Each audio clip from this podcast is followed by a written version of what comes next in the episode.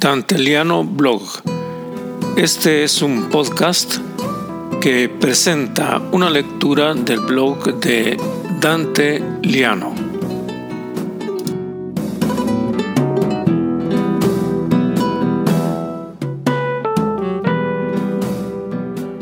Soy Dante Liano y les presento el blog Messi y Topollillo. Las pantomimas de lucha libre denominadas wrestling, que en el mundo hispanoamericano fueron presentados en el programa argentino Titanes en el Ring, tienen una ilustre y muy antigua estirpe.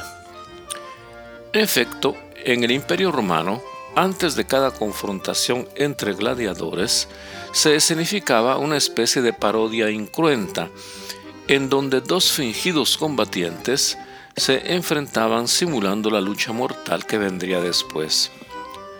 A esa especie de payasada se le llamaba prolucio.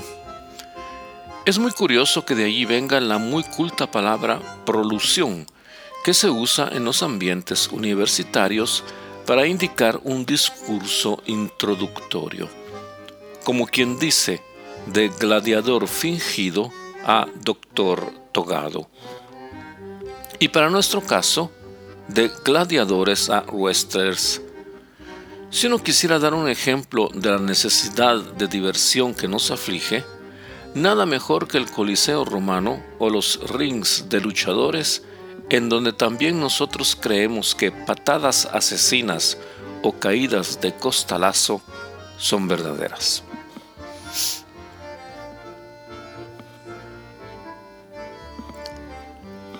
Tanta divagación viene a cuento con otro espectáculo de pan y circo, el Mundial de Fútbol, tema de conversación inevitable en estos días. Lo amargo del mundo, que es mucho, pareciera desvanecerse ante la pasión por unos muchachos que corren desenfrenados detrás de una pelota de cuero. Todos sabemos que esos encuentros entre selecciones nacionales no difieren mucho de la prolucio romana y tampoco son muy diferentes a la ilusión del wrestling. Todos sabemos que como en literatura y otras artes, estamos aplicando aquel pacto también ilustrado por Samuel Coleridge en una frase que se ha vuelto lugar común, la suspensión momentánea de la incredulidad. Todos sabemos que el día después del Mundial volveremos a la dura realidad. Este año de una ilusión a otra, del pagano mundial a la feliz Navidad.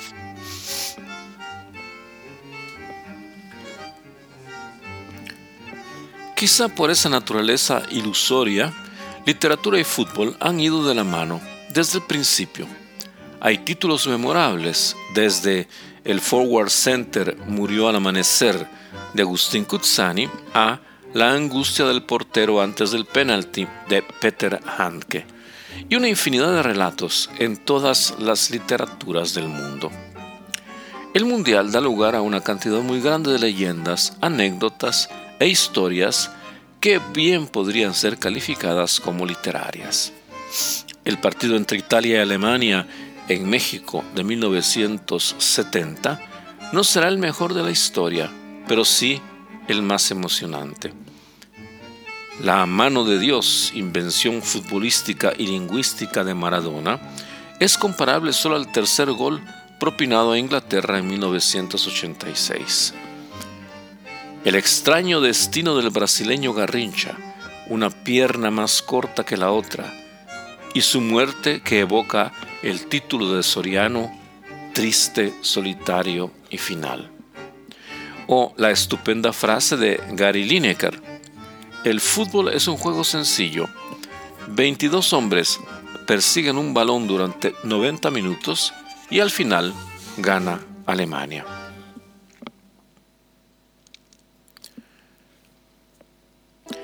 Este mundial que se acaba de jugar en Qatar ha tenido dos leyendas, la del equipo de Marruecos y la de Lionel Messi.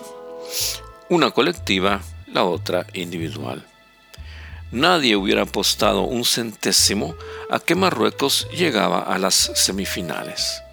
Es banal recordar la carga simbólica de los partidos ganados por Marruecos. Contra España, que fue su metrópoli. Contra Portugal, que dejó huella y ruido de cadenas en casi toda África. Llama la atención también la gran cantidad de oriundos africanos que juegan en las selecciones europeas, particularmente en Francia.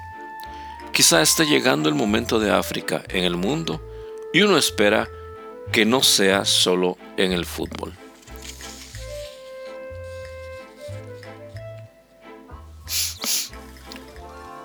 Una de las historias más divertidas es la del gesto de Messi delante del entrenador holandés Van Gaal después de haberle anotado el primer gol.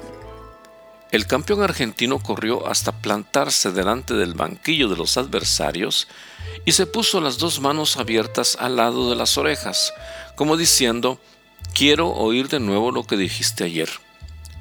Sabemos que Van Gaal había sido poco diplomático el día antes y que había declarado que Messi fallaba mucho los penaltis y que no era un líder para su equipo.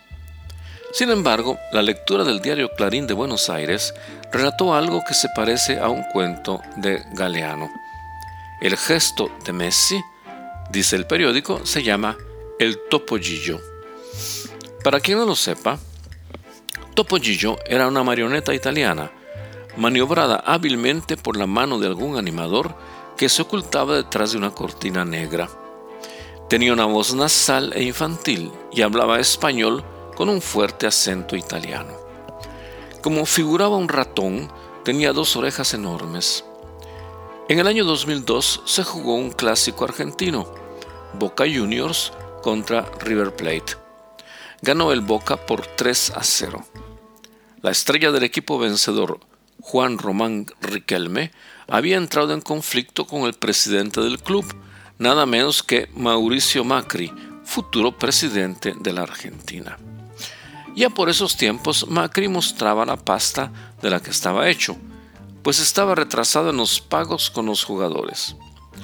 Eso motivó a Riquelme para que después de marcar un penalti al River, corriera al centro de la cancha y se colocara las manos a ambos lados de las orejas plantado frente a Macri, como diciéndole, escucha el rugido de los fanáticos del Boca cuando meto gol. Sin embargo, cuando los periodistas le preguntaron el motivo del gesto, Riquelme contestó con falsa ingenuidad. Es que a mi hija le gusta mucho el topollillo y por eso le dediqué el gol.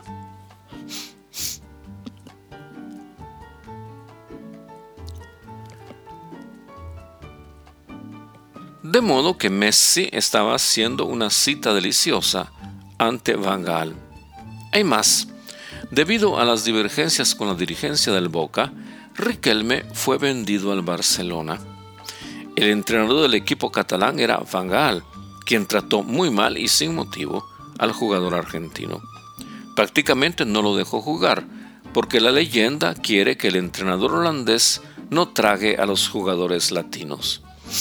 Entonces el gesto de Messi era una doble cita y un homenaje a Riquelme, considerado una de las leyendas del fútbol argentino. También una revancha latina contra el prejuicio nórdico.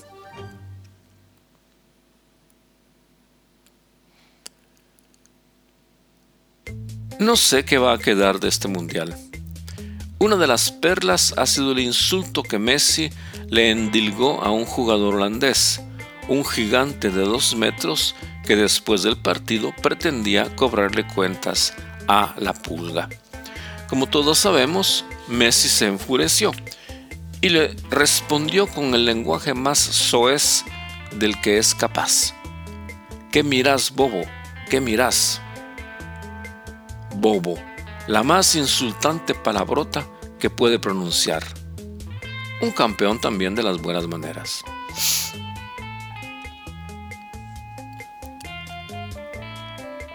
Ahora Argentina ha ganado. Como bien señala Octavio Paz, después de la fiesta, al día siguiente, nos invade la melancolía, la tristeza, el agobio. Hay que lavar los platos arrumbados en la cocina, recoger toda la basura acumulada en el piso, sacudir el mantel, descolgar los adornos, tomar una aspirina contra el dolor de cabeza y abrir las ventanas para ventilar el local. Y ver el horizonte, sus urgencias y su apocalipsis, que, todos lo saben, es revelación.